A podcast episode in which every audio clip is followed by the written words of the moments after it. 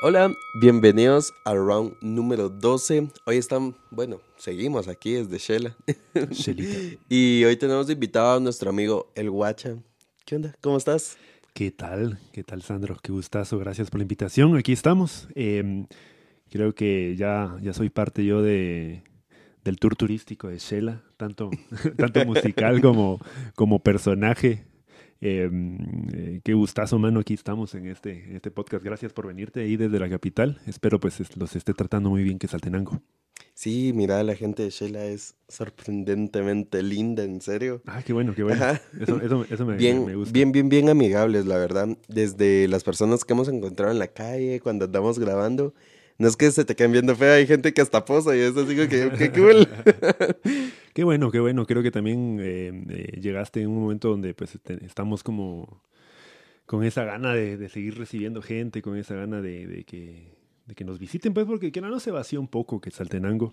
Eh, muchos lugares, pues, como han visto, pues se fueron, tuvieron que cerrar eh, por esto de la pandemia.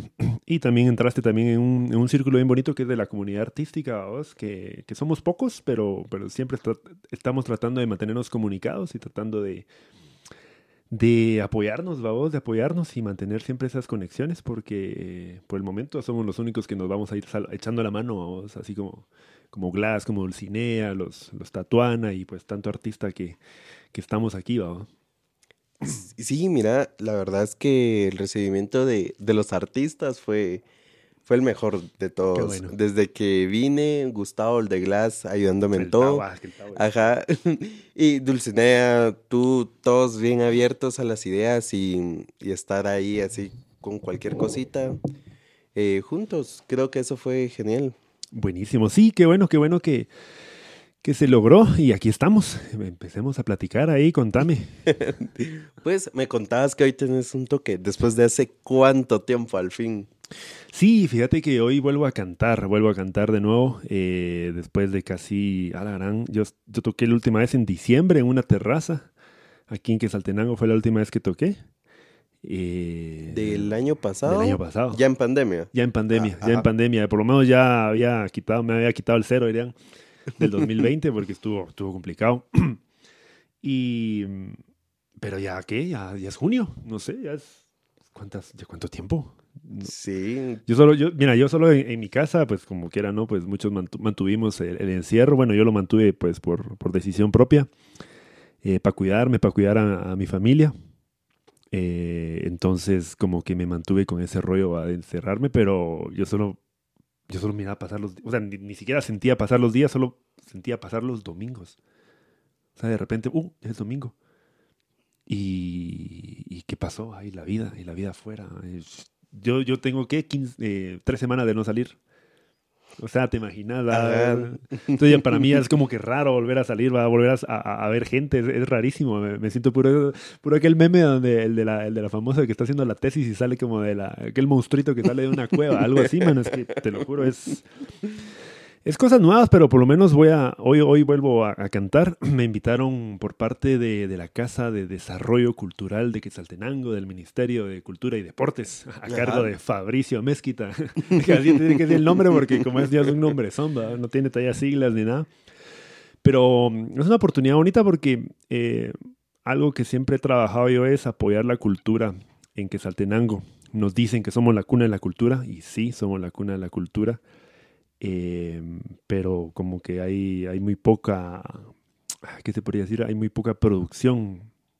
Tenemos a Tao, uno de los referentes más grandes ahorita de, de la producción, tanto audiovisu- audi- audiovisual como musical, con su proyecto Glass, que como ya saben, pues estuvieron en, en el Tigo, Tigo Music, creo que es el, el evento. Ajá. Um, y, y son como los estandartes ahorita ellos, ¿va? Eh, luego, pues ya personalmente, pues Guacha, el proyecto solista. Y después ahí están eh, el proyecto que Dulcinea, que acaba de sacar música. Entonces me gusta mucho apoyar todo este tipo de, de iniciativas y así como la Casa Cultural de Desarrollo, porque mm, Fabricio pues, es una persona que siempre, siempre estuvo apoyando, estuvo en la Casa de la Cultura de aquí de Quetzaltenango, pero con el cambio de gobierno ya sabes que pues tristemente pues por favores, cambian a la gente y, y perdimos, perdimos a muchas personas importantes. Lo digo perdimos porque pues, son personas importantes que están en lugares importantes que nos pueden apoyar en algún momento, vamos.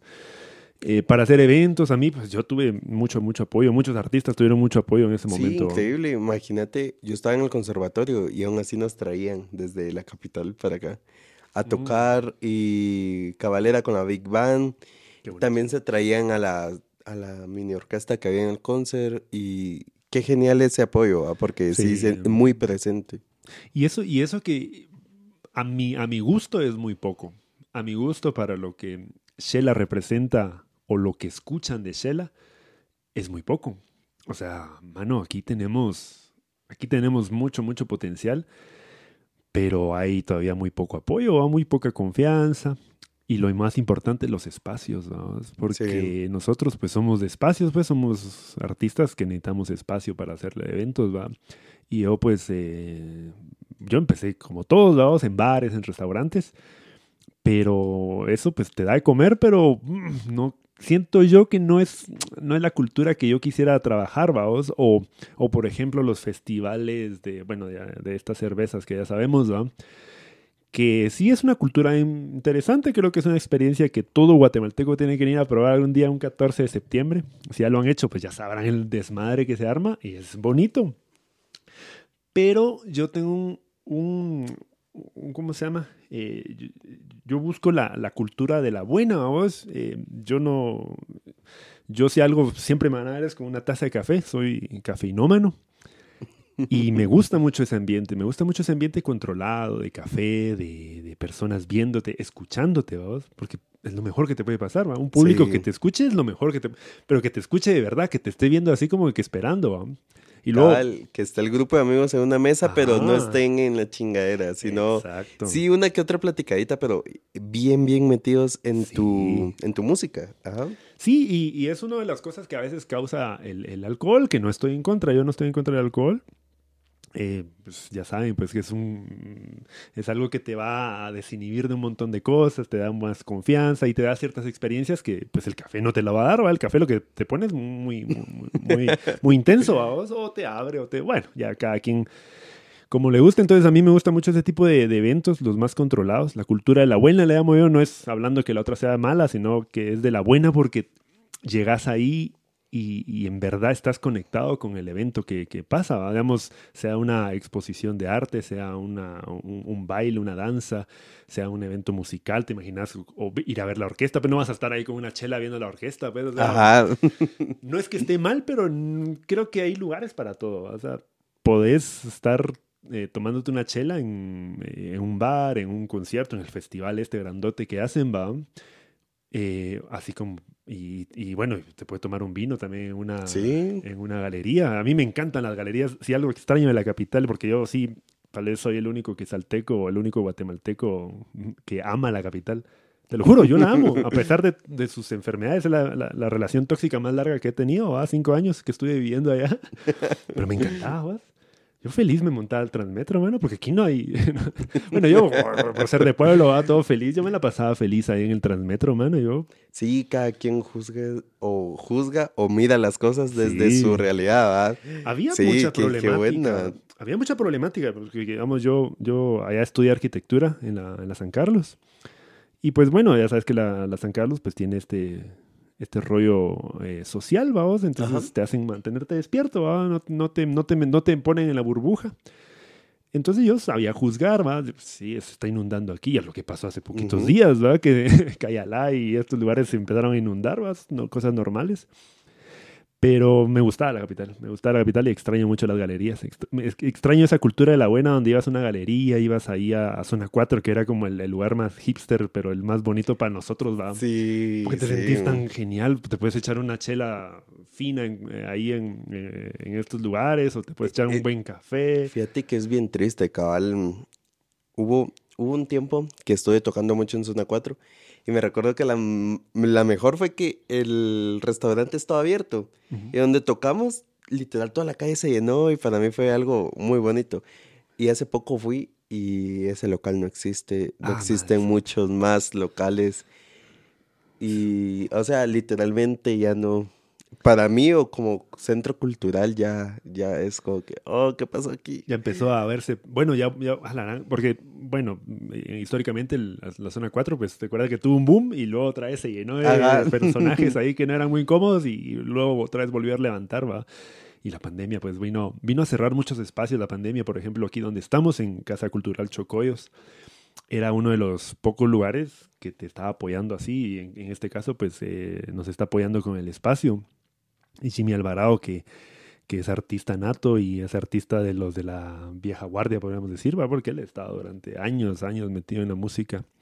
Él, él viene de familia de artistas. Eh, él viene de, del Siwantinimito, un ballet folclórico, que yo también estuve en el ballet folclórico.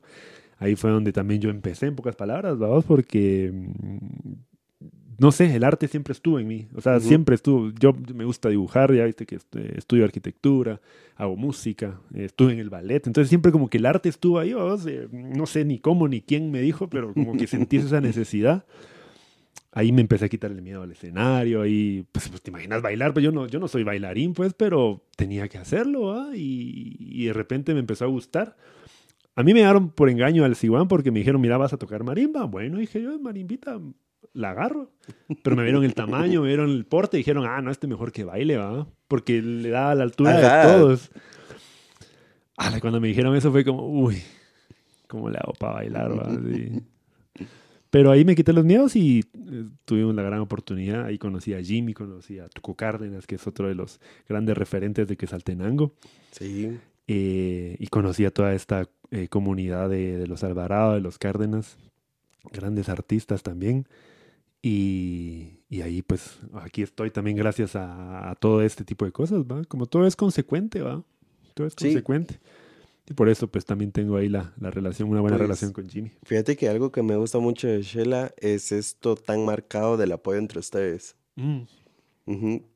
Sí, cabal ayer hablando, eh, después de que terminamos el, el podcast con los de Glass, nos invitaron a comer y por cierto, encontré los mejores tacos que había probado en mi vida aquí en Shela. Ah, sí. Había que ver, había que hacer competencia. y, y pues, cabal, esa referencia tan fácil y tan significativa de, mira, ya escuchaste la canción de del Guacha y esta de Dulcinea. Y, o sea, eso no es tan normal. Yo sé que parece normal, pero entre bandas, entre amigos músicos, no lo es. Y aquí sí se notó ese, ese compañerismo de escuchar a los otros, no me escuché solo a mí, acá. Sí, hubo, te puedo decir que hubo un cambio generacional en algún momento. Em, yo empecé, empecé en el 2000, 2010 a cantar. Bueno, yo no canto, pero siempre lo digo así, va, porque pues eh, respeto mucho el trabajo de los verdaderos cantantes. Eh, estuvieron con Dani Toraya, una de las, eh, de las mejores voces de Guatemala. Eh, yo canté con ella también hace cinco años. Gracias a ella que canto, por lo menos afino, ¿ah? y, proyecto y todo esto de los, de los cantantes, porque como te digo, lo hago por respeto y digo esto, yo no sé cantar porque pues cantar lleva un cierto tiempo y técnica. Sigo aprendiendo, no te digo pues que voy a Horas de estudio. Horas de estudio, horas de horas también de, de, ¿cómo se llama? De, del famoso callo que le llaman, ¿va? Ajá. Eh, uy, se me fue el tema que estábamos hablando, pero sí, es que me, me, me, puse a pensar. De que no cantabas. Y, ajá. Eh, entonces fue un cambio generacional. 2010 empezamos a, empecé a cantar en una banda que se llama Bardo, con otro cantante de aquí, de, de Shela, que se llama Eric Santiesteban. Él me invitó, también en el Siwan lo conocí, Siwan Tenimit. Y, ahí empecé, vamos. Pero ahí estaba como la colita esa de, de, las bandas que se llevaban ese celo, de que ah, yo, yo, canto y vos no. ¿va? Y era complicado, pero me empecé a dar cuenta de que, de que esa no era, no era el camino. De que nada, de nada me servía a mí ser el único en el, en el ruedo, vos. Eh, de nada nos servía a nosotros ser los únicos cantando, porque la escena se forma en, grupo. O sea, sí tenemos referentes nacionales, como lo es el famoso Arjona, el famoso Gaby Moreno, eh, Jesse Baez, que es otro de los eh, grandes ahí que, que, anda haciendo cosas. Otro que es muy desconocido, pero que sí está sonando fuerte, el David, no sé si ya lo conocen. Sí, sí, sí, sí. Este men, miraos, es, es de los fenómenos más increíbles sí, que yo fíjate que yo creo que dos fenómenos este año han explotado y es Ghetto y, y David. Mm. Creo que ellos dos están creciendo a una magnitud muy buena. Gueto, Gueto Sí. increíble. Bonita historia, bonita historia la de Gueto y eh, un ejemplo ¿va? para que para que no nos detengamos. Y el David tal vez es como decirte, mm, ay no sé, es que el, eh, el fenómeno del David es eh, hago las cosas y ya. Sí, sí, Y, sí. y eso es a veces lo que nos cuesta, empezar a hacer las cosas. Sí, es que Ah, pasar... es que voy a grabar mi disco. y- Lo más difícil es del 0 al 1. Eso, Sí. eso es lo más difícil que hay. Y el David, pues yo lo conozco muy bien. Eh, yo lo, incluso aquí tuvimos, es que es tantas historias, es tan bonito porque viene el David y me escribe, ¿va? me dice, eh, ¿qué tal, guacha? Soy el David. Eh, mira, voy a tener un concierto en Shela, eh, ¿no querés apuntarte, va? Y cuando abrí su perfil, pues porque el, el chamaco es así, es, es un güiro, pues, perdón, no sé qué edad tienen ustedes, pero eso es un güiro, para, para mí es un güiro y era así como... Entonces lo empecé a revisar, va, y así como, ¿este quién es, va? Eh, le pregunté a mi cuate que Max Laines, que hace muchas, muchas producciones del, del canal de YouTube desde el estudio, muy bueno, se lo, Ajá, reco- sí, se sí, lo sí. recomiendo. Él, él me dijo, mirate a este chavo, ¿va? Y cuando vi, pues ya tenía sus reproducciones y con canciones así bien, bien como, no, no quiero decir simples porque no hay nada simple, pero muy fácil de digerir. Ajá.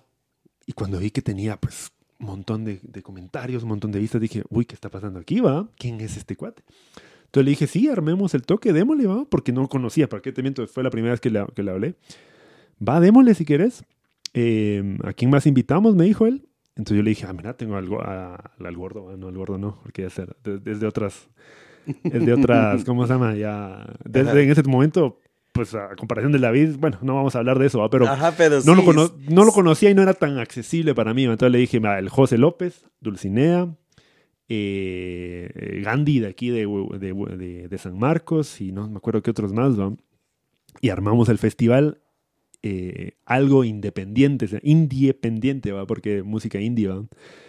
Ah, qué, qué- qué buen nombre. Y lo armamos así con ganas. Aquel invirtió en luces, en, en sus entradas, en todo el rollo y, y vino y aquí lo armamos. ¿va? Yo puse el audio, yo puse todo, porque me- eso también me, me gusta mucho, me gusta apoyar ese tipo de cosas. Y como ahí te- tenía mis chivas, dije, bueno, yo pongo el audio, démosle, va, igual ah, hay que hacer las, las cosas, va. Y armamos el, el toque. Y solo llegaron 15 personas. Entre ellos eran como seis amigos del David. Porque el David lo que tiene es una su comunidad ahí bien, bien, bien bonita, de, de- de amigos bien cercanos, ¿va? y después ya la comunidad de millones que tiene ahorita en, en- en todo México y todas partes de, de- de América. Pero en ese momento éramos 15, ¿va? ahí apoyando y escuchando. Y, y pues para mí va a ser una experiencia, una historia que siempre voy a contar, ¿va? porque Sí, sí. ya este año el David se va a México. Ya él ya, ya firmó allá en México. Porque ya le echaron el ojo, ¿va? ¿Quién no le va a echar el ojo, ya viendo sus números, ¿va? Ajá. Sus- con esos números, ya medio, medio millón en Spotify y no es fácil.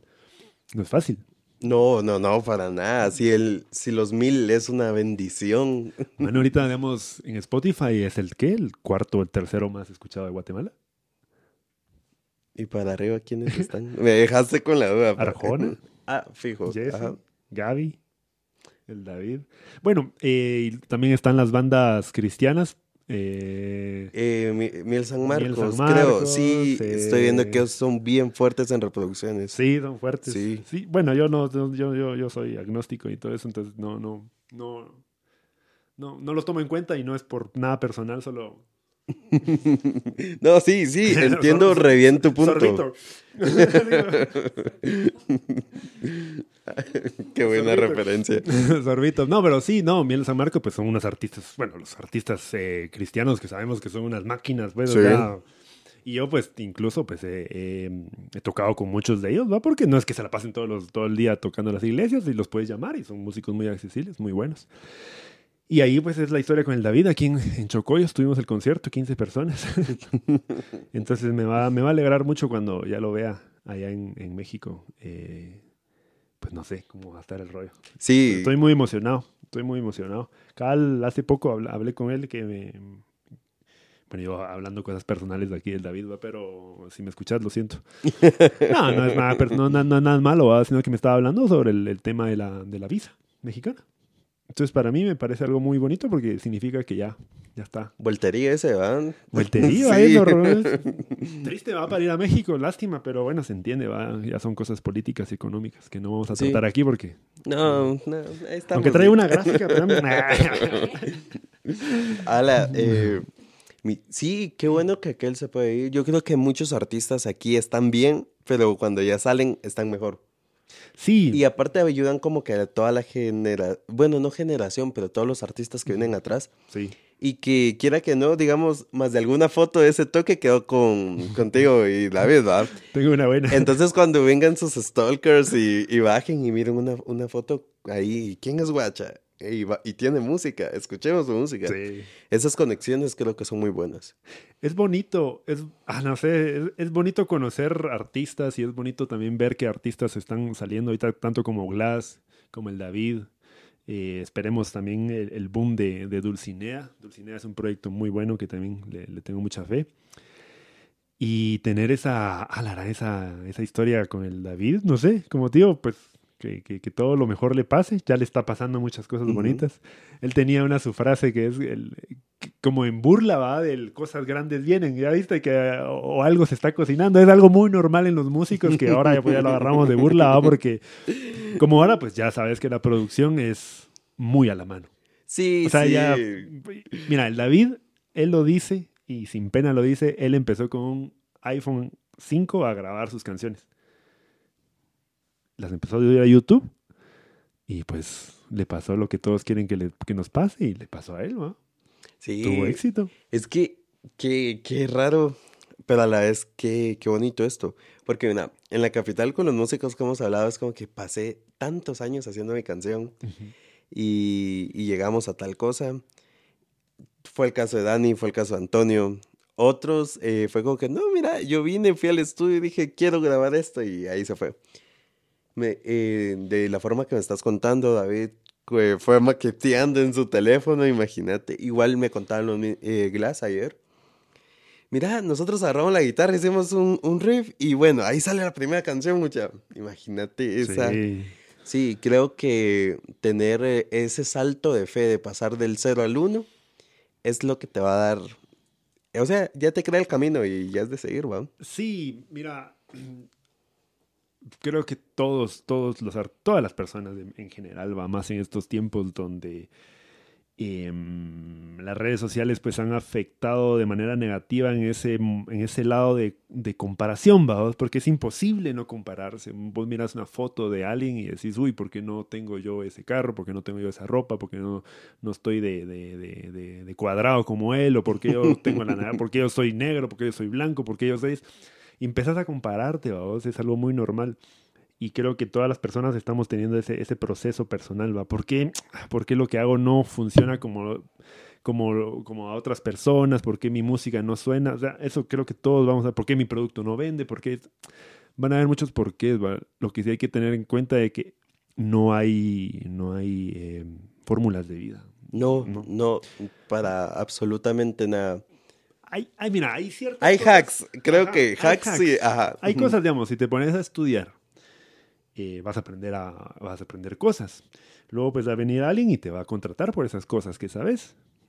Esa, eso, es, eso es normal. Ujú. Pero en la música o en, o en la, como digo, en, en nosotros que somos los, los puntas de lanza porque estamos buscando cosas que nadie ha logrado. Porque, mira, plazas para chambear hay. Hay de todo tipo, digamos, y están las más famosas ahorita, que es el trabajo del millennial, que es el call center. todos más de alguna vez vamos a, a caer. Digo caer porque pues es, oh, es complicadito, pero, pero sí, son temas laborales que tenemos que, que estar abordando.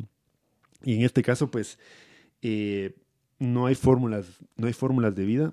Y yo siempre voy a decir que hay una frase que, que, que me pegó, no sé quién la dijo, pero es que la suerte te agarre trabajando. Y es lo que le pasa a muchos, ¿va? Lo que le pasó al David. Qué, qué buena frase, sí, sí, sí. Al David la suerte lo agarró chambeando. O sea, haciendo su música. Porque él no es que está así tirado en la cama esperando a que alguien le dijera, mira, cantame tu canción. No, él vino, grabó su canción, la subió. Y de repente alguien dijo, ah, qué bonita esa canción. Uy, me pega, me recuerda a mi ex. Porque así es su música. Y ahí fue donde el boom va. Entonces, que la suerte te agarre trabajando y, y, a, y a chingar, le dirían los mexicanos. ¿no? Cabal. Y bueno, hablando un poco de la suerte que tuvo aquel estar trabajando, cabal, como decís, me encantó esa frase, que la suerte te agarre trabajando, creo que es cierta en todos los sentidos. Sí. Y, y pues eso me lleva como que a conocer un poco de Guacha. Contanos de tu álbum hecho en casa, cómo fue esa experiencia. ¿Por qué se llama hecho en casa? Ah, la gran. Eh, lo voy a contar así, la historia, la, la, la cruda. Como te digo, las, las dudas y las inseguridades siempre van a estar en todas las personas porque son cosas normales, ¿va? Es, algo, es el comportam- comportamiento humano normal. Y pues en ese tiempo, eran el 2000, 2017, finales del 2017, yo pasé por una crisis bien fuerte, tanto emocional como financiera. Yo, yo vivía en Guate, ¿va? pero Ujú. yo tomé la decisión en el 2017 de decir, bueno, ya no voy a cantar nada de covers. Era como decirte, mano, ¿quién te va a contratar? va? Si no, no tenés nada. ¿Quién O- sos? O qué ingresito, aunque sea de... Sí. sí, sí. sí. Pero dije, no, yo no voy a cantar covers, ya estoy cansado de cantar en las bodas de las personas que no conozco, porque no las conocía, ya estoy cansado de cantar en eventos que no entiendo qué está pasando, que sí, al final del día a mí me daban de comer, pero sentía que me estaba gastando, entonces, ¿qué es lo que pasó? Que me fui para abajo económicamente. Y necesitaba hacer producción, pero la gente va, o sea, lo que estaba pasando era que bajé, podría decir, económicamente, porque pues ya no había nadie que me contratara, porque decía, mira, es que ya no canto cover, ¿verdad? Entonces la gente así como, ah, bueno, ¿y que cantar mis canciones, ¿verdad? ¿Y dónde las escucho? Va, Sí, no tenías esa carta de no presentación. tenía nada, Ajá. va. Y la gente, pues ya yo empezando a cantar en lugares, la gente empezó a conocer las canciones, ¿no? Pero ya me las empezaban a pedir, ¿va? Y era así como, madre mía, entonces empecé a cotizar estudios, ¿no? Sabes que por lo menos de dos mil pesos no te baja una rola. Por lo menos, o sea, por lo menos una, una buena, una buena producción de 2000 que sale no te baja una rola. Y yo pues tenía ya varias canciones, ¿va? Sí, ya, ya ibas por el álbum, no ibas por una canción. Sí, y bueno, en ese tiempo todavía uno apostaba por álbumes, ya, ya sabes que ahorita ya cambió mucho la Es dinámica. el tiempo del sencillo el que tiempo del sencillo. Bueno, eso es- sería un tema interesante de, tra- de- de- de- de tratar, eh, pero bueno, el hecho en casa viene y finales de 2017 me acuerdo que estaba aquí en, en Shela y mi primo me llama y me dice, vos tu, tu apartamento se inundó, me dice. Yo ¿qué, ¿cómo así? Se inundó, es un segundo nivel. ¿Qué, qué, qué- nivel de inundación fue esa cosa? Que si había dejado yo una, una, una goterita ahí suelta. Y yo tenía todas mis chivas en el piso. O sea, yo me recordaba que tenía todas mis chivas en el piso. Entonces llegué al, al apartamento, fui a secar lo que pude. Y, y cabal, en, en- aquí en Shell había comprado una mi, una mi interfaz. Porque ya tenía como ganas de producir, porque vi los precios y dije, no, esta cosa no Ajá. va a funcionar. No, no va a ser posible en este momento. Y la gente estaba muy necia, como que "Da- danos algo, por favor, ya, danos algo que escuchar, algo con que, algo que llevarnos, ¿va? porque es lo bonito, ¿va? la gente te, se lleva tu música y, y después la tiene aquí en, lo- en los celulares y, la reproducen, no sabes ni dónde, es que es tan bonito. man. Va, entonces lo que hice es, eh, empezando el, a- el 2018 fue como, bueno, grabemos, a ver qué pasa. No sabían, yo no, yo, yo odio la producción, no me gusta la producción, no soy de producción, yo, ah, es que no, no aguanto, fíjate, de estar ahí, eh, pero me ha tocado producir, va. Entonces empecé a producirla, ¿va? ahí con, con un piano, con, como digo, ¿va? con, con como, como 5 o 10 libras de frijol y mucha leche, porque toma esa leche en caja. y con un piano, la guitarra, con la voz y mucho corazón, va, porque sí, hacia lo le metí es mucho corazón a ese, a ese disco. Y desde el 3 de enero al 18 de enero, mira, me cerré así a lo... En esos tiempos la cuarentena era como algo tan, tan nuevo, ¿va? pero yo ya estaba acostumbrado ¿va? porque pasé que casi 15 días ahí encerrado. puro- Sí, ya habías creado tu, tu ensayadero antes de... Sí, y ahí, le, y ahí le empecé a darle solito, ¿va? Entonces ya cuando terminé las 12 canciones fue como, ¿cómo le pongo? Hecho en casa, ¿va? Ni modo. Y lo hice aquí, ¿va? Y la foto, la que miran ahí en la portada es cabal donde hice las canciones. Cabal era la esquinita ahí donde, donde tenía todo, los, los dos pianos, donde tenía el, el micrófono, donde me, me, me- me ponía a hacer las canciones. eh, producidas por mí. Todo lo que escuchan ahí, pues eh, a mí no me da pena, pues son, podríamos decir, son midis, ¿va? Ajá.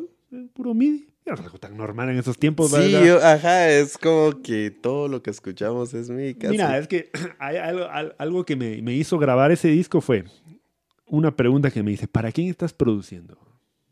Porque ese es uno de los problemas. Uno piensa que uno produce solo para los músicos y para los productores, ¿verdad? y uno quiere que suene así como... "Oh, que- Cabal. que esta Gibson suene y que este amplificador que lo puse así. O sea, eso es bonito, las cosas técnicas de producción son hermosas y, y han dado un- unas... Pero, pero ¿para quién producís? Es para la gente, ¿verdad? Para la gente, para que te escuche la gente. Y la gente, mira, el oído común no te está pidiendo que tengas una Gibson, no te está pidiendo que tengas la mejor eh, consola, la mejor... No, la gente lo que quiere es escuchar qué tenés que decir y cómo lo decís, ¿verdad?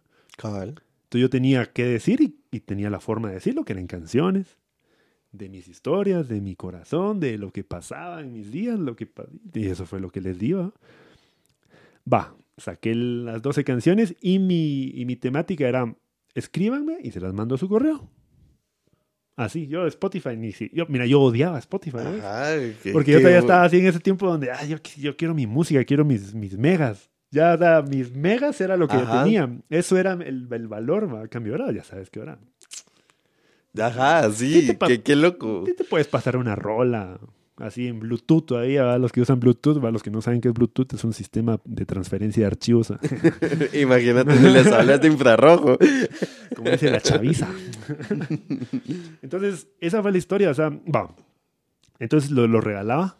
Así, lo regalaba porque dije, bueno, es que tampoco es una producción grande. O sea, yo, yo siempre, mira, con, con humildad, hablándote del, del modo de que no voy a decir, miren, esta es la mejor producción del mundo, esto compite. No, yo decía, a ver, esto es lo que pude hacer, ¿va? En mi casa, en esos 18 días, 15 días que estuve encerrado, eh, con todo el amor posible que tenía, con la mejor calidad que les pude dar.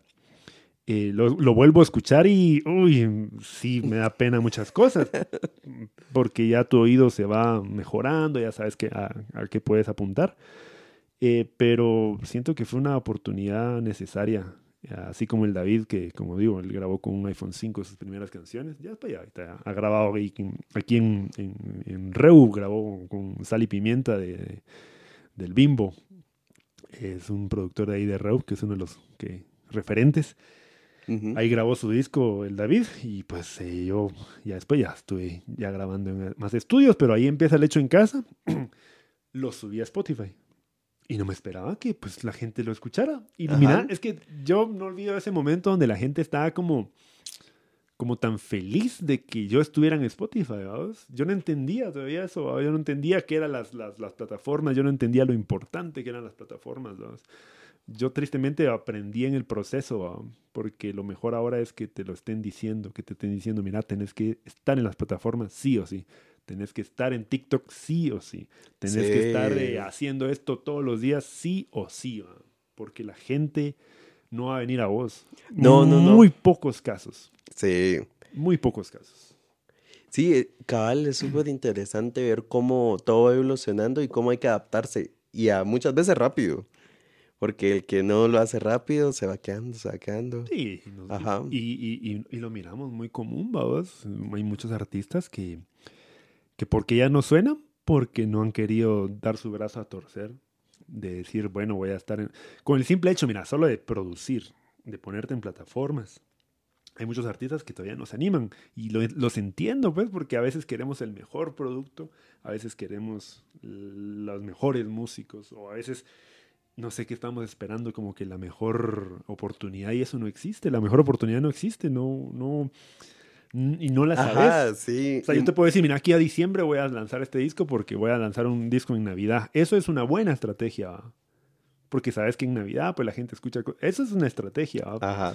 Pero puede ser que nadie te escuche, ¿va? porque tal vez de aquí a diciembre ya a la gente ya no le gusta la Navidad. Pueda pasar. es que, Sí, mira, es que son sí, cosas que no controlas. Yo el 2020, mano, yo lo tenía, pero súper planeado. Era, era, era mi año, te lo juro.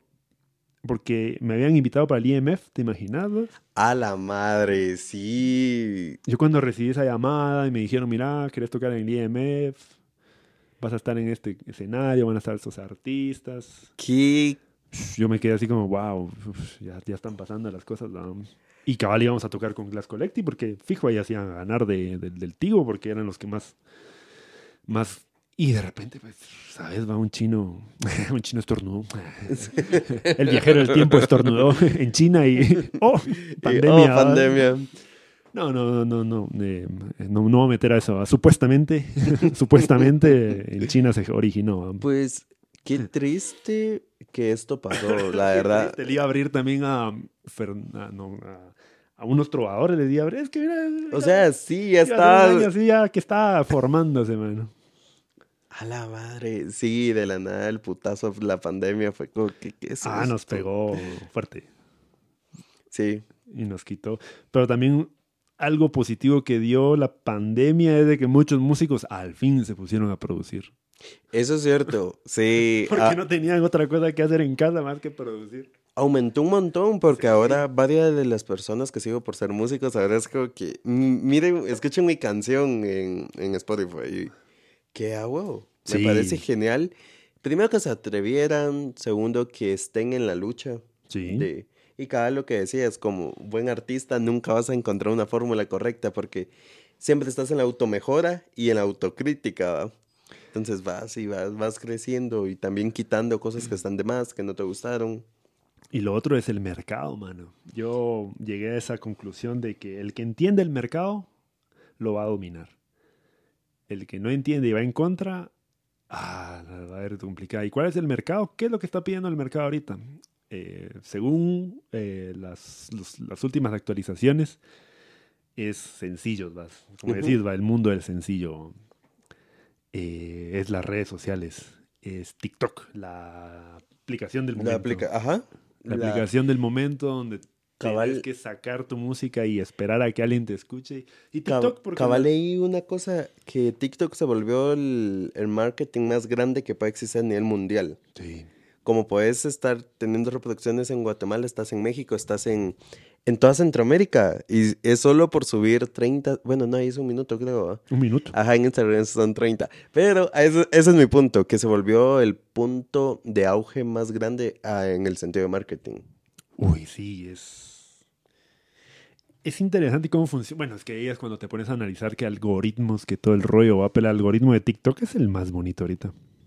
Es el que todos, todos se sorprenden. Mira, yo, yo, yo personalmente todavía no he querido eh, abordar mucho TikTok. Sí, ya tengo mi.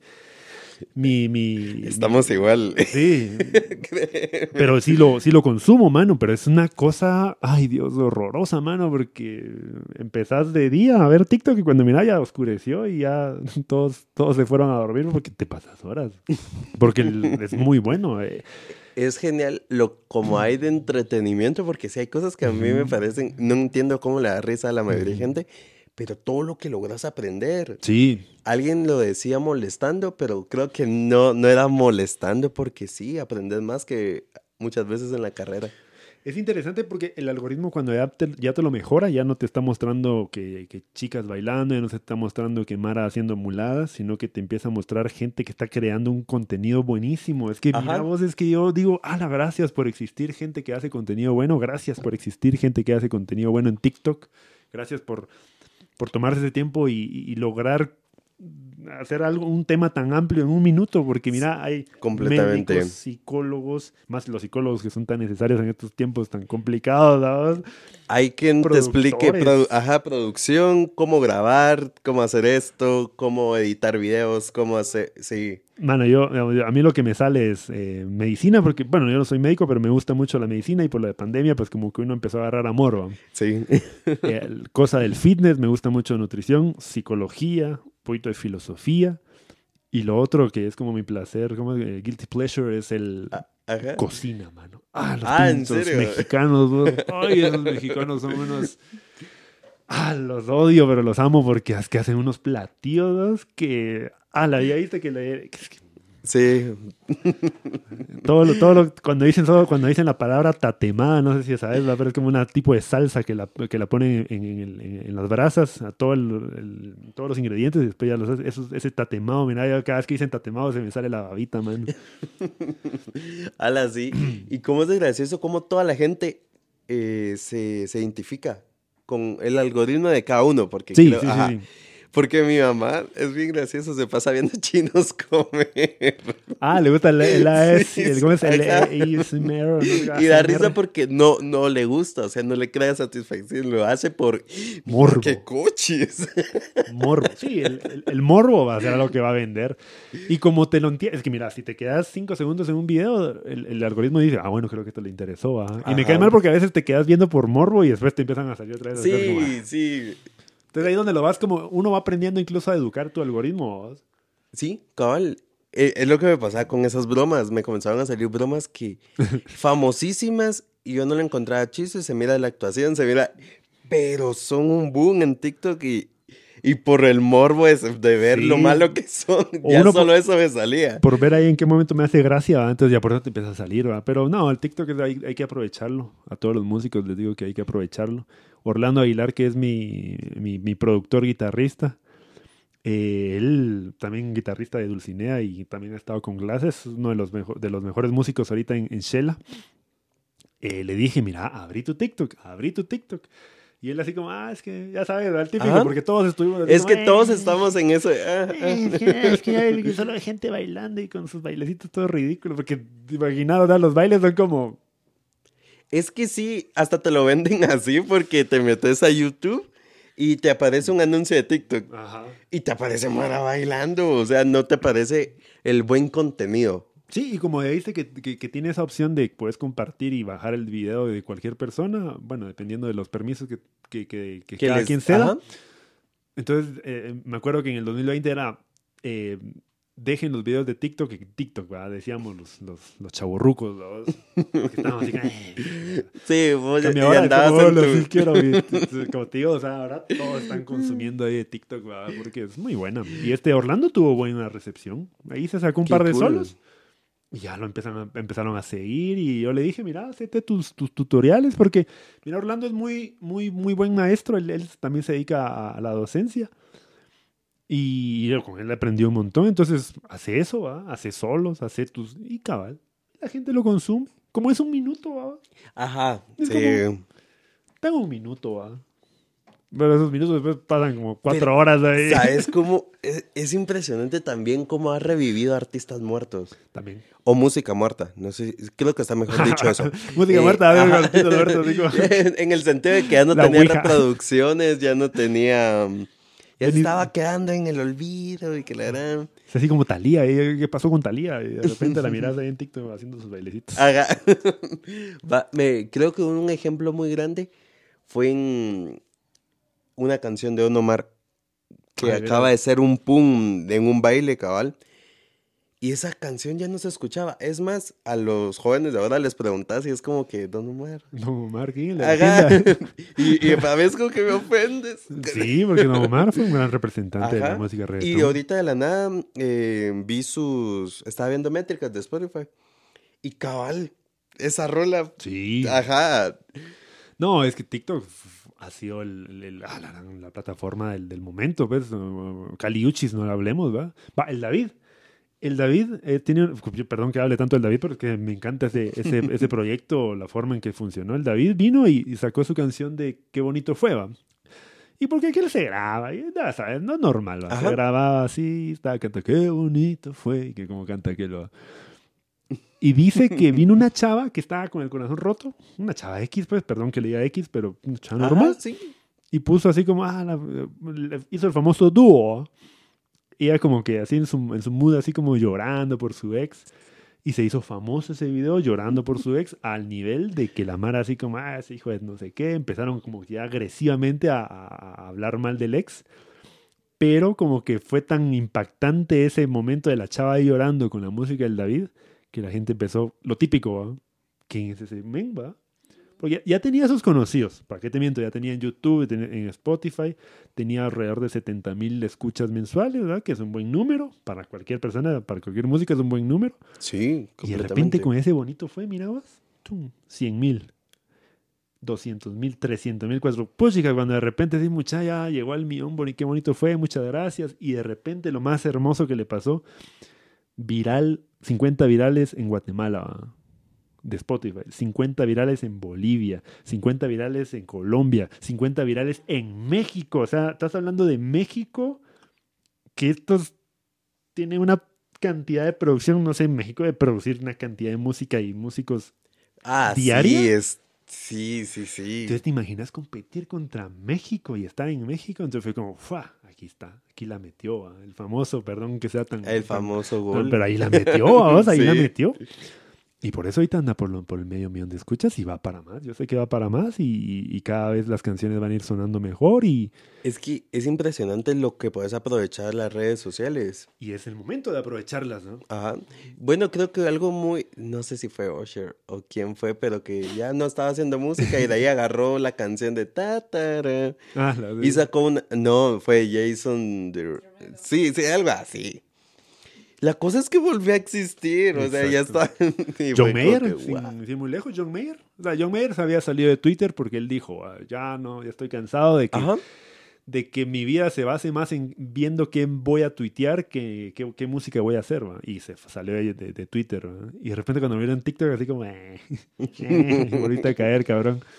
Y un éxito. Sí. Un día ya tenía medio millón de seguidores, el segundo día tenía el millón. Y como es tan creativo ese men, la pegó. Sí. Se hizo uno de sus videos, se hizo, se hizo una canción eh, viral, una canción por chingar que hablaba de, de, pantuflas de no sé qué. De eso hablaba, pantuflas de, de, de espagueti, creo que se llamaba la canción. y eso fue su éxito. Y sí, fue su boom. Y ahí regresó. Eh, mira, hay que aprovechar las, las, plataformas, no hay que pelearse. Lo que sí que va a requerir bastante tiempo y va a requerir eh, constancia.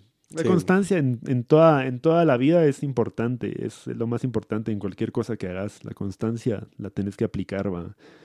Eh, no te yo llevo un año, acabar ahorita en junio, de, de, hacer ejercicio, porque yo en la pandemia, en los primeros, yo subí como 30 libras, porque, porque primero había, regresado a la casa de mis viejos, y el típico, más comida la, la, normal, va. A cambio, cuando vivía solo, pues, ¿sabes? Si hay comida, pues qué bueno, ¿ah? Si no, pues, pues también.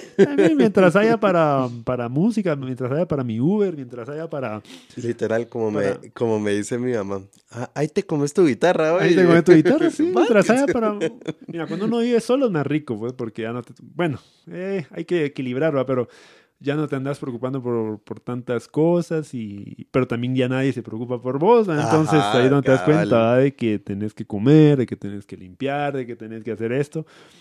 Ya cuando regresé, pues volví a esa, volví al hogar, ¿va? entonces me fui para arriba. Entonces durante un año me puse a hacer otra vez ejercicio porque no quería, yo me, me gusta mucho cuidarme, me gusta mucho el cuidado personal, es importante para todas las personas. Cuídense, dejen de comer pan. Tomen agua tomen agua, ejercicio, 250 minutos eh, semanales dice que son. Es bastante, pero se puede, se puede. Entonces, la constancia es clave. Para mí, el, ser constante en un momento me ayudó a estar en muchos lugares, a, que me invitaran al IMF. Eh, me estuve en, en, México en el 2019 también. Eh, muchas cosas hubieran pasado si no, hubiera, no, hubiera pasado estos como estos bajones que a veces me dan, que son normales y son aceptables. Lo importante. En todo músico creo que existen. Es más, en todo artista. En todo artista, en todo artista. Y como te digo, lo, que hablaba de la, de la competencia, de, de, de estarse comparando no lo hagamos, no lo hagamos. Sí es bueno ver números y estadísticas, métricas, ¿vamos? es algo que todo lo vamos a trabajar, pero... Sí, porque está bueno crearte el margen de, ah, ok, quiero, quiero llegar a tener reproducciones como tal persona o tal vez más, pero no quiero ser como, ajá, ahí es el problema. Sí, mira, es, es, importante después ya manejar tus estrategias y ya manejar todo lo que se va a manejar para tu, para tu carrera musical, pero evitar compararse, para evitar porque eso, ah, eso, no, no, trae nada bueno y, y, todas, las, todas las historias son diferentes. O sea, mm, es la teoría del caos, vamos. Ahí en, en, TikTok hay un avión, bueno, ya saben que hay mucha información, donde sueltan dos pelotas al mismo tiempo en el mismo lugar y las dos van a tomar en algún momento rumbos diferentes, a pesar de ser las mismas condiciones, pero por un algún detalle imperceptible para la persona, ese rumbo cambia. Y así somos los humanos. Sí, por eso creo que es la, la viralidad del meme de eh, el viajero del tiempo movió una sí, Es que sí, Ajá. Es, es, es, así es. Esto es eh, la, entropía, es, increíble. Ah, eh, ese, ese orden en el desorden es un tema bien amplio de, de la teoría de la segunda ley de, la termodinámica, que no vamos a poner a hablar de física aquí, pero es el desorden en el orden o el orden en el desorden, como lo quieran ver, pero no hay un camino. Pero sí la constancia te trae buenas cosas. Eso sí. yo creo que la constancia y serte fiel es el mejor camino que puedes abordar. Ajá. Sí, ah, la, ese tema de, la, de, ser fiel con uno mismo, ah, la, es un tema complicado. Ah, por... Aborda tanto. Porque en este caso, a vos, em, sigo haciendo mi música con guitarrita o me tiro el reggaetón, por ejemplo, o hago mi trap. Sí. Eh, sigo utilizando mi, progresión de ocho acordes y con disminuidos a morir o, hago mis, mis rolas con el círculo que, que Camilo, que todos los reggaetoneros los han usado. Sí, cabal. Entonces, buscando fórmulas en donde sabemos que no hay, pero las buscamos. Sí, yo, mira, yo, yo tengo canciones que son muy complicadas y tengo canciones que son bien simples, dos. Y también he compuesto música que digo, ah, esta música solo va a servir para, para que la gente me escuche. Y, y, no me gusta, pero por lo menos siempre le meto mi, mi estilo. Porque, digamos, va, hace tu canción cuatro acordes, dale. Pero dale ese, ese, ese, ese toque tuyo. Y bueno, ya con el paso del tiempo uno va encontrando que tu identidad, que, mm, que tu sonido, eh, descubrir tu voz, que es algo tan, tan complicado. En mi caso me, me, tardé mucho. Tu saborcito, ese, ese, eso que le dejas en cada, en cada estrofa o cada canción. Sí, al final de cuentas. Tu lírica, tu, tu, historia. Es que mira, a la larga los músicos hacemos música por lo que vivimos. Entonces es tu historia y, la, y tu historia va a ser única. Sí nunca va a haber así como, ah, es que yo también tuve, yo también, no. Y lo general es la percepción de toda la gente, porque puedes contar distinta, una cosa que va a lo que te pasó, pero regularmente un, una cosa eh, vincula la vida de, de, esa persona que te está escuchando. Sí, totalmente, porque al final somos humanos, somos humanos y nos vamos a identificar con las historias humanas. Y, la, y contar historias es algo bien importante en todo sentido, por eso están los storytellers, por eso existen los podcasts. Yo, mira, ahorita me he consumido podcasts a la a morir. Yo creo que ahorita en pandemia el podcast vino a salvar mucho. Esa falta de comunicación con más personas lo tuviste tan fácil y fue como que ¡boom! Eso, eso ayudó mucho. El tema del podcast es, uh, mira, ahorita hasta ahorita lo estoy, porque yo en pandemia no escuché tanto podcast, porque uh, hubo un momento donde pues yo no entendía, bueno, no, ahora no sé, es que va, el, podcast lo que te hace es abrirte a la posibilidad de qué es lo que están diciendo los demás, vamos, porque a veces uno se encierra mucho en sus ideas y no quiere escuchar más. Más. Lo otro es la costumbre del pasado de escuchar radios, ¿va? Antes los radios pues eran como los podcasts, ¿no? Porque a la larga te acuerdas que había, bueno, hay, hay todavía programas donde la gente, bueno, en el tráfico de Guatemala. literal. La gente escucha lo que están hablando la gente, pues. Pero el podcast lo que te hace es como abrirte a, escuchar muchas, muchas más personas y ver qué tienen que decir, ¿va? Y, y qué de eso que dicen puedes aprender algo o simplemente... Lo puedes agarrar, interiorizar o volverlo o tal vez sí agarrarlo y moldearlo un poquito a tu estilo. Sí, como te digo, el, compartir ideas y compartir, ala, no sé, es que te encierra tanto. Mira, yo del, el primer podcast que empecé a consumir fue el de Jordi Wild, este, este mm, español de, Rincón de Giorgio, que ya es un youtuber español antiquísimo. Bueno, antiquísimo, hace 10 años, pero pero lo empecé a escuchar porque eh, yo pues sigo muchos youtubers también españoles de, de ciencia, de, de, cosas de, sectas y todo ese tipo de cosas. Y me empezó a, a, gustar ese, ese momento porque primero yo los, miraba, yo los miraba, ¿te imaginas? Yo los miraba así puro pendejo, viendo el podcast así completamente. Perdón si lo están viendo las personas, así, no le estoy diciendo pendejos, pero es como, ¿qué haces viendo un podcast? Pues, o sea, está bien que mires, es bonito ver las reacciones y qué cara tienen, pero cuando te das cuenta ya pasaste tres horas viendo algo así como Ajá, bueno, bueno, yo creo que ahí ya están los momentos donde sí, hay, hay un momento pero dije pucha, ¿qué estoy haciendo viendo tres horas? Entonces ya después ya lo que hice fue ponerlo en, en, en back ¿verdad? y a ponerme a trabajar y a hacer mis cosas ¿verdad? ahí fue lo mejor porque por un momento a mí lo que me ha servido es como acallar esa voz interior que a veces no me dice las cosas, las mejores cosas, porque acuérdate que el peor enemigo de uno es uno mismo. Sí.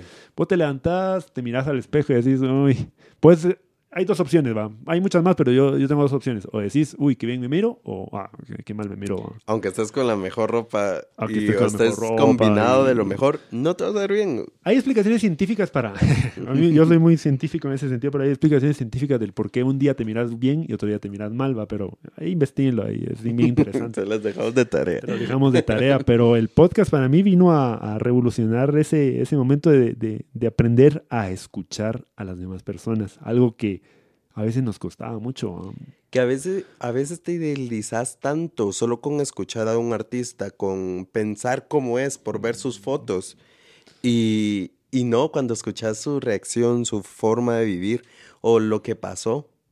Decís, a la gran, ¿qué, ¿qué, estuve pensando todo este tiempo? Es bonito, es bonito escuchar las historias de las personas, porque como decís, interiorizas cada uno de los pensamientos, o te identificas también con sus historias, ¿no?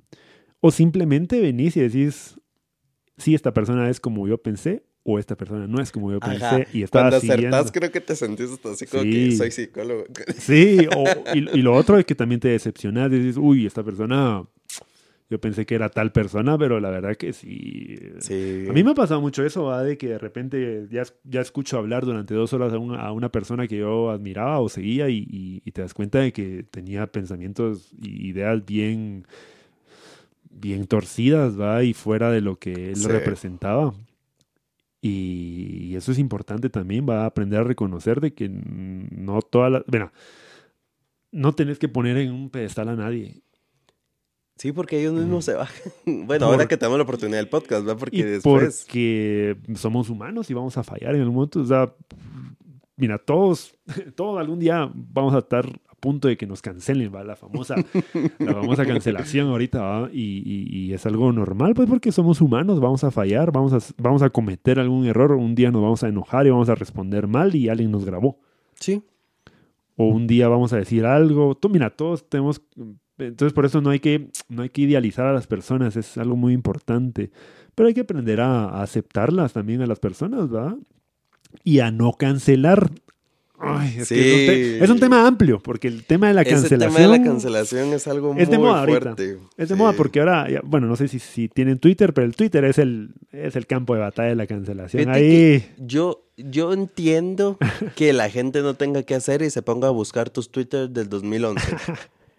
tus tweets.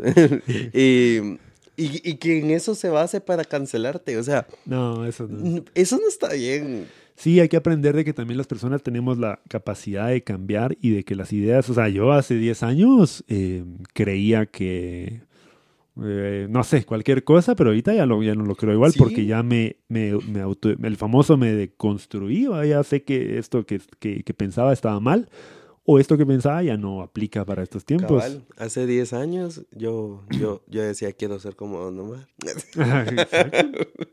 ¿Está bien? Y está bien. y, todo cambia, los gustos cambian. Y me parece muy justo, eh, injusto criticar a alguien por algo de más de tres años de antigüedad. Eso sí, digamos, si hace 10 años el, el, Memba, por ejemplo, era racista y todavía sigue siendo racista. Ahí sí hay, un. Hay que hacérselo notar, Hay que hacérselo llegar y pues esperar de que la persona pues entienda, comprenda que los tiempos ya han cambiado, que hay, porque hay un montón de actitudes que no son, no hay que tolerar. Sí, completamente me acuerdo que un momento, ah, hubo un tiempo, y todavía lo sigue, va la lucha por, eh, eh, por, lo, por el movimiento feminista o por los derechos eh, de la diversidad sexual y todo eso que todavía sigue.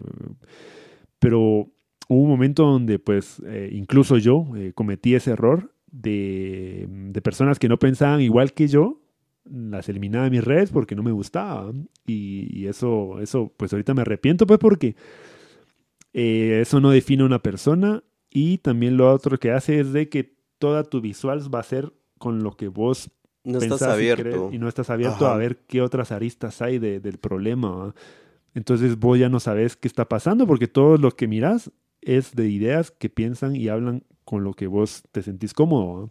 Sí. Por ejemplo, a mí me gusta el rojo y de repente a alguien venía y le gustaba azul, ah, borraba el azul.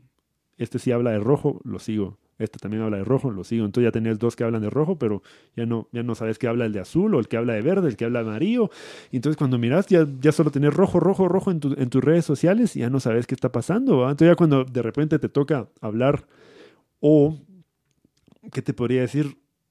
Una experiencia donde te exija hablar del azul o que te pongan en duda tu rojo, te, te, te, te desbanca. O quién sabe que el rojo tal vez no era el mejor color. Sí. ¿Y qué haces? Y te dicen, no, es que el rojo es esto. Y vos decís, no, pero es que es lo que yo confío. ¿no?". Ajá. Entonces, el error que cometí fue callar otras voces. Y eso no es bueno porque, como te digo, ya no sabes qué variedad de, de- de pensamientos De hay. ¿va? pensamientos podías encontrar y cuáles de, de su síntesis te iban a servir. Exacto, y cuáles Ajá. sí son correctas, cuáles son para... pero al final todo es personal, ¿va? o sea, todo es personal, antes de, de, tu criterio. ¿va? O sea, a mí me... Yo, yo voy a preferir mil veces, por ejemplo, el café de tal tipo, eh, por tales cosas, eh, pero no significa que el otro sea malo, sino que es algo personal, es un gusto, ¿va? en gustos, como para gustos colores, ¿va? Ajá, cabal. Entonces, algo que hay que evitar es como. ah, Hay que ser tolerantes, eso sí, siempre estar. Y, y es mejor tener vigilados a, a las personas que, que- que tienen. Perdón que hable como de esta manera, vigilar, ¿va? porque es algo muy, muy, muy, muy tóxico, podríamos decir, ¿va? Pero tener ahí a, a margen a las personas que, que están con pensamientos complicados. Con la Sí. política se ve mucho, o sea, Ala, sí, hasta perdés amigos por eso. Vas a Sí. perder amigos y vas a perder, pero, pero es importante también tener en cuenta qué es lo que tienen que decir, ¿va? Porque es el típico, ¿va? Es que yo quiero que todos hablen de rojo. Y porque el rojo es el mejor color, porque rojo es mi vida y rojo. Y así, es que uno es así, ¿va? Es bien pasional, ¿va? Esto que pasó en México ahorita para las elecciones con los con los influencers que, que Sí. decían, cada quien es libre, pero yo voy a votar por... Sí, va, Qué- este, qué este- grueso. ah, este caso estuvo, este caso estuvo complicado. Esos se metieron a algo que no tenían que meterse, ¿va? Eh, yo personalmente sí invitaría a la gente que, que, que, que se, in- que se informe, que se informe en la política, que, se, que se informe de todo, que sepa de todo y que genere sus propios criterios. Estamos a dos años de que pase aquí en Guatemala, pero comiencen a informarse. Sí, ah, la gran, ese, ese tema es bien amplio por, también eh, entre tantos temas que hay porque hay que ponerse las pilas. Mucha, digamos, eh, Dani, Dani Marín, eh, contra. Ajá, Le- sí, sí. eh, Dani Marín hace poco puso, ¿va? Eh, ¿creen que Guatemala aún tiene posibilidades de, de ser un buen país o que algo se pueda arreglar? Yo le, yo le iba a responder eh, sí, pero no le pude responder porque me quedé pensando mucho la respuesta, ya no le pude responder. Sí, es posible porque lo hemos visto en otros lados del mundo. Hay muchas historias donde arrasaron con ciertos países, podemos decir Japón, podemos decir Vietnam, podemos decir todo el Oriente Medio, todos esos países. Eh, Europa, no hablemos de cuántas guerras pasó y, volver, y vas a Europa y está como, como si nada. Pues. Ajá. Cambio, aquí pasa ahí un huracán normal y, y pasan 10 años y todavía siguen las casas, siguen las destrucciones. Lo que necesitamos es. Ah, la harán. Un líder, necesitamos una. Gente buena haciendo cosas buenas. gente buena haciendo cosas buenas. Y el problema es que somos muy pocos, fíjate. Sí, so- sí. Yo en Twitter tengo una. Bueno, no es que podríamos decir pertene- pertenecemos a una comunidad en Twitter donde pues estamos buscando las mejoras. Pertenezco también a una comunidad en, en Facebook donde buscamos la mejora en Quetzaltenango. ¿va? Yo por mi carrera de arquitecto eh, siempre me gusta hablar sobre el urbanismo, sobre lo que estás generando y todo eso. Pero el problema es que cuando en, en las redes, pues sí, hay gente, ah, opinando, y unos en contra, otros a favor, bla, bla, bla, y mirás y decís, pucha, somos bastantes, ¿va? Pero cuando salís, en verdad somos muy pocos, porque hay Sí. mucha gente, hay demasiada, tal vez el, el mayor porcentaje, que no le importa. No. Solo le nada. importa su día. Solo le importa que haya venta en su tienda, que haya esto en su lugar, que su familia esté bien, que ellos tengan dinero. Literal. Y si la calles, y si la corrupción, y si hay o no hay vacunas, no les importa. Entonces hay que ver cómo concientizar a toda esa población, ¿va? Porque ya cuando se concienticen y se haga ese despertar, para ellos tal vez ya digan, bueno, si nos están tomando la cara de mulas, ¿va? Porque estamos aquí pagando impuestos, estamos aquí aportando económicamente, estamos haciendo un montón de, de cambios y la gente no nos está apoyando, el gobierno no nos está apoyando. Entonces creo que ahí está el despertar. Sí, Somos muy pocos aún. Entonces, este también, este tipo de espacios como este podcast sirve también para eso, para, para, para que la gente se dé cuenta de que estamos.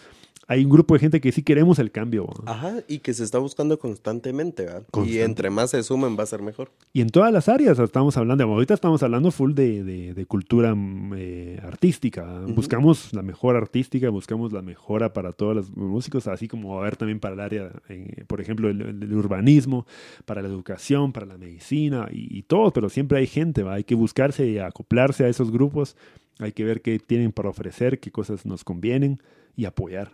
Sí. En este caso, el arte, o sea, lo que viniste a hacer hoy, eh, estos días que has estado aquí en Quesaltenango, es apoyar el- el- el- la cultura, apoyar la escena, la escena en, en- en masa, porque no, no solo son músicos de la capital o músicos de cierto lugar, sino que es todos los músicos Ajá. que estamos aquí haciendo cosas, le das Buscar voz.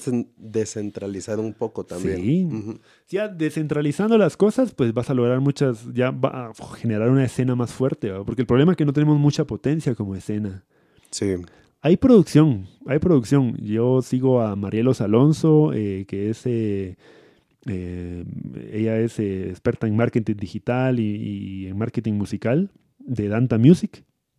Ella todos los viernes hace los lanzamientos generales y por lo menos habrá cada viernes 20 canciones nuevas. Y ya son Ajá, bastantes, son un montón. son un montón, ya son 20 canciones nuevas que uno dice, uy, pues ya tengo para un playlist para una semana para escuchar, ¿va? Es cierto, ¿cómo, cómo es de, de notorio que en Guatemala se agarra el viernes para estrenar sencillo? Sí, empezaron a, a- empezaron a decir de que era como, como la, la mejor, el mejor día para escuchar música. No sé si todavía lo sigue siendo, no sé. Pues em, la verdad No creo que... Yo hice también mi estudio para el podcast y me di cuenta que jueves es el día que más lo consumen. ¿Ah, sí? Ajá. Oh, buenísimo. Entonces dije, bueno, voy a agarrar mi jueves. Sí, va, porque, bueno, es que ahorita que, que, que se reactive, que se ha reactivado mucho, ya los viernes, pues ya la, ya la gente empezó a salir otra vez. Sí. Entonces ya no, ya no te tienen tiempo para escuchar un podcast. ¿no? Ajá. Yo escucho martes y jueves, escucho podcast yo. Bueno, escucho, bueno, ahorita que me, me he puesto a, a burgar ahí y los tengo de, de, de fondo, pues. Pues fíjate que cabal, hablándote un poco del podcast, todo esto nació por...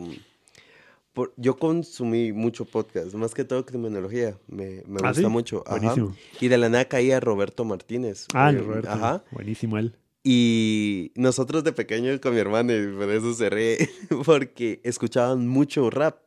Así, mira, mi vida ha sido rodeada de rap, aunque no se note porque mucha gente me viene escuchando jazz o algo por ser saxofonista, no lo creen, pero sí, mi vida ha sido hip hop y, y cabal, llegamos a la a rap y de la nada, como a mediados de pandemia, se estrena el, el- un podcast con Secan.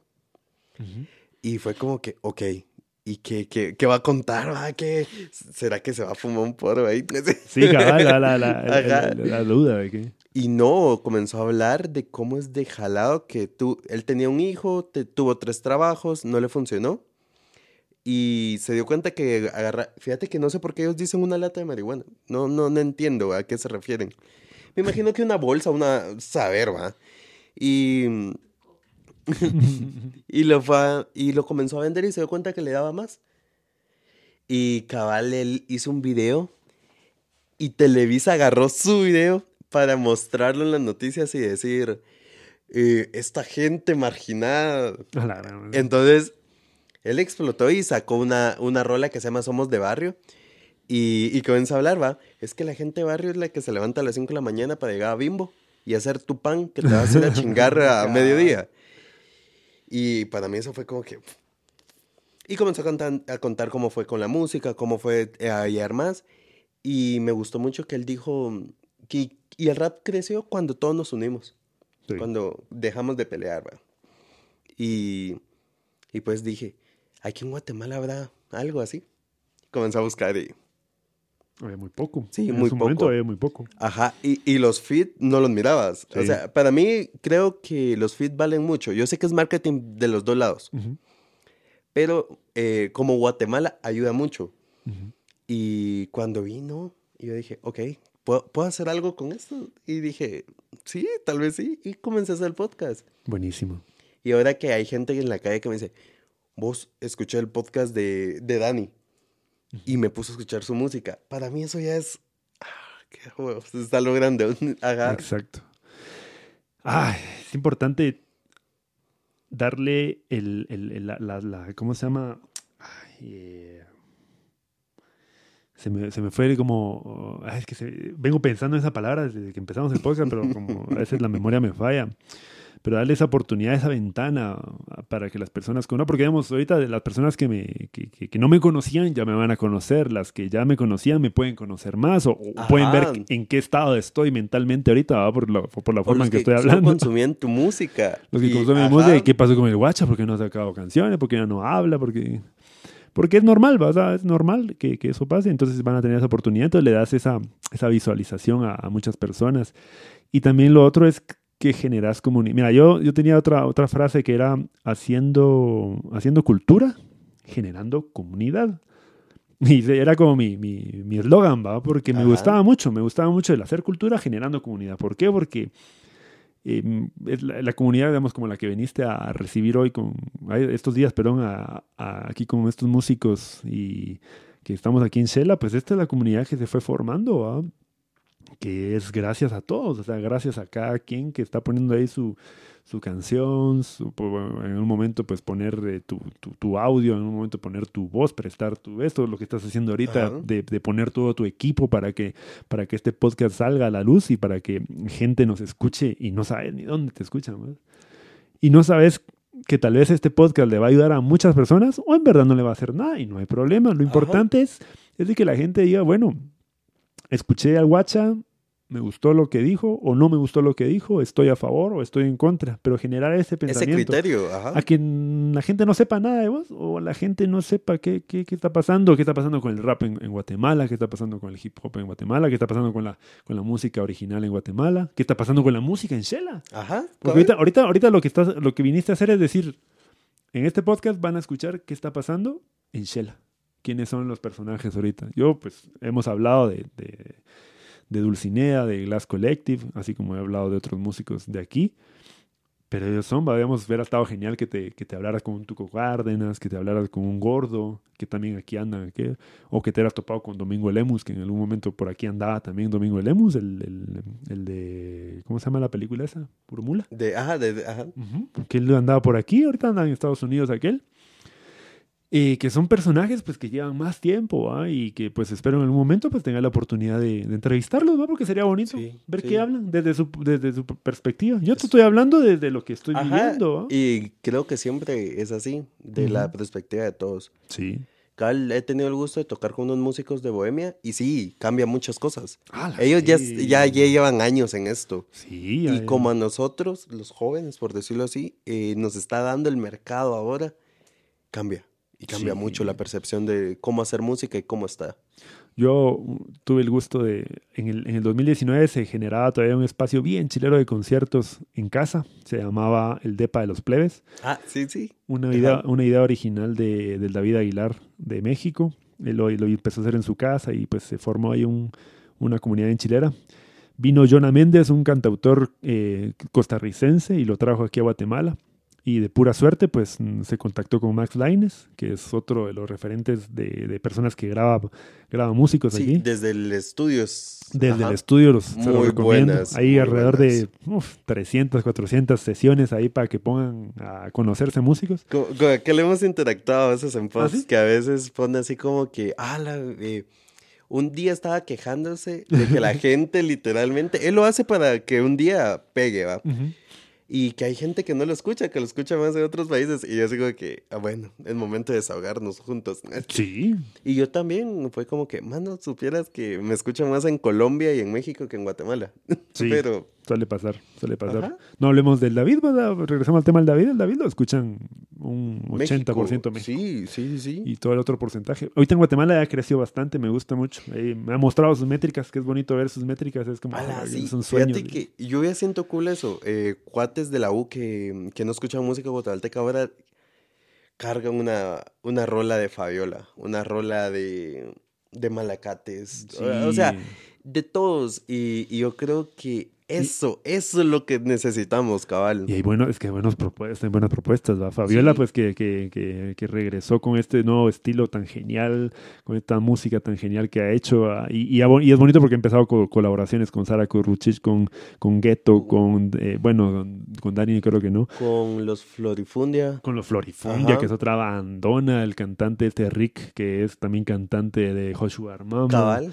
Tenemos a los Filox. Sugar Mama con, con Luis Pedro. No, no, no, no, no, con Luis Pedro. Sí, bueno, sí, con Luis Pedro, el de, el de, el de Tijuana Love. Tijuana. y mira, bajista, un eso músico, está buenísimo porque todos jalan a todos. Y creo que estamos. Nos, ajá. Es que sí debería ser. Pues yo, mira, yo, ah, yo que más quisiera que poder hacer featurings con. Mira, yo si tuviera un buen equipo de grabación y, y, y me gustara la producción. yo haría, yo, yo haría featurings con todos, la verdad. Eso me encanta. Ese, ese sería mi, mi, mi, último mensaje, tal vez, de que espero lograr hacer featurings con, con Glass Collective, con Dulcinea, principalmente, con primero volver a cantar con Dani, volver a eh, poder, poder cantar con Filoxera, con Casa de Kelo. Eh, ah, las que hay un montón. Hacer algo con, con, artistas que no son de mi, de, de mi música, que es como hacer algo con Ghetto, con Dani. Con Dani Marín me encantaría hacer algo también. Sí, completamente. Hay que hacerlo, hay que hacerlo. Para géneros no hay que buscar límites. Y bueno, gracias por todo esto que nos has compartido. Y contame, ¿qué se espera de Guacha? ¿Cuándo te miramos actividad, activo otra vez. ¿Qué se espera de guacha? Eso, eso me preguntan mis papás también. no, no creas, mi mamá así como que, ¿por qué estás haciendo el podcast? No, Porque estás en Shela. Hay que hacer las cosas. Eh, ¿Qué se espera de guacha? Fíjate que ahorita, eh, ay Dios, es, es, un tema que me, me, aborda el lado moral de volver a hacer conciertos, porque ya sabes, ya estamos en pandemia y todo el rollo, pero, pero sí, se vienen conciertos. Eh, van a ser conciertos de poca gente y voy a buscar lugares en todo Guatemala. Ahí sí tengo. en, todo Guatemala. Todo Guatemala. Yo por lo menos ya tengo en San Marcos, ya tengo ya el lugar, en Chichicastenango, que es un lugar que amo. Amo ese lugar. y, sí. he, sido bien recibido por esa gente. Quiché, en Guatemala, en Antigua, ya tengo los lugares.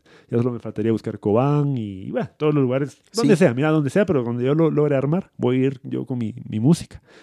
Y ahí me van a ver. En producción todavía por el momento, pues sí tengo producción pendiente, pero mm, creo que me voy a enfocar más en el concierto. Volver a... en reactivarte. Volver a, ver, volver a ver caras y escuchar aplausos reales, eh, no, no, las cosas virtuales que pues eh, a mí personalmente me afectaron mucho. La virtualidad no la aguanté, no, no pude, no pude con eso. Qué, qué, qué genial esto que decís porque cabal, mm. yo, yo a principio de año estaba como que, en serio, músico es lo que quería, o es, ya estaba así, y llegaron los toques otra vez y fue como que, ¡Wow! Sí. Que, eh, a huevos, esto era. Sí. sí, porque mm, somos humanos, pues necesitamos esa. Sí, eh, Jorge Drexler dijo: somos, eh, somos semigregarios, necesitamos estar a solas y necesitamos estar en compañía. No podemos estar ni a solas ni siempre acompañados. Eso es algo que, que siempre va a pasar. Va. Y mira, esto es algo con lo que me gusta terminar siempre. Y pues, ¿qué consejo le darías a las personas que se están aventurando a hacer su música? A, a los artistas que están creando, que ya crearon. Eh, yo creo que el primero fue TikTok, güey. Ese fue el consejo primero que aventaste ahí. Hemos, hemos estado hablando de, de, de, varios temas que les pueden servir a las personas que se están lanzando esto, a la constancia, creo que sería otro que, que es. Lo otro es a, a, no, a no seguir, a no seguir consejos. Ajá. No, no, no a no seguir consejos, sino a no idealizarse a no idealizar cosas, a no idealizar cosas, a no, a no creer en las palabras que a veces falsos gurús nos dicen, ¿va? que en estos tiempos es tan común los gurús. Em, pero creo que la constancia, la constancia es importante, la constancia es creo que la clave de muchas cosas. Eso me quedaría con eso. Mientras seas constante, mientras busques eh, la mejora personal, siempre hacer las cosas para uno Y, no por egoísta, sino porque, porque te gusta, porque te Ujú. apasiona, porque querés ser mejor, porque querés sonar mucho mejor, porque querés hacer mejores canciones, mejor producción. Y ya luego deja, deja que la vida te responda. Y, y eso sí, atenete a que las cosas pues tal vez no van a salir como querías, pero pues ciertas cosas te van a dar satisfacción. A mí, mira, hace poco, me, siempre me pasa, pero hace poco me escribió un cuate, me dice, mira, tu canción de Beñ se la dediqué a, a- a mi chica y ahora somos novios. Ajá, qué buenísimo. Ahí está, mira, o sea, tal vez no tengo el, el millón de reproducciones, no tengo tal vez el, el- el éxito, mi premio Estela, no tengo nada. Pero por lo menos tengo esa historia y tengo que, que, que ayudé y apoyé a dos personas a enamorarse. Y como a la larga mi música habla de amor, mi género es el amor, entonces es como, ahí está. Mientras siga funcionando mi música para eso, Sí. buenísimo. Ahí está. Eso es- Entonces la constancia, sean constantes y busquen la mejora para, para, para uno mismo y hagan las cosas bien. Y que, las, que la suerte los agarre chambeando. Chambeando. Sí, me encanta esa frase. Sí. Eh, bueno, ¿y tus redes sociales? ¿Dónde te pueden contactar? ¿Cómo pueden enterarse de los próximos conciertos y todo? Estoy en todas las redes sociales gracias a que me puse vivo como 88 Guacha con W. Ahí estoy en todas las redes sociales, en cualquiera, Twitter, Instagram, eh, Facebook, YouTube, TikTok también. Entonces, 88 Guacha con W, W-A-C-H-A. Y ahí estoy. Eh, más de algunas. Donde estoy más activo es en Twitter. eh, y ahorita pues ya voy a reactivando otra vez en, en Instagram. Ahí donde usualmente me gusta postear mis conciertos. Y en Facebook también va para, para las tías. Un beso. Sí, como sirven de apoyo. Sí, me suben la autoestima siempre. Ajá. Hijo, qué guapo saliste en tu portada. Tan lindas las tías. La verdad que yo tengo una tía allá en Guate que, que fue la, la que siempre me apoyó, fue con una segunda madre allá en Guate, entonces siempre me apoyó bastante, entonces siempre la tengo ahí con mucho cariño. Genial. Saluda a las tías. Un saludo a las tías. Bueno, entonces nos vemos la otra semana y gracias por estar aquí. Espero conozcan mucho más de toda la música de Guacha. Y como siempre les digo, tomen agua por favor y nos vemos. Nos vemos.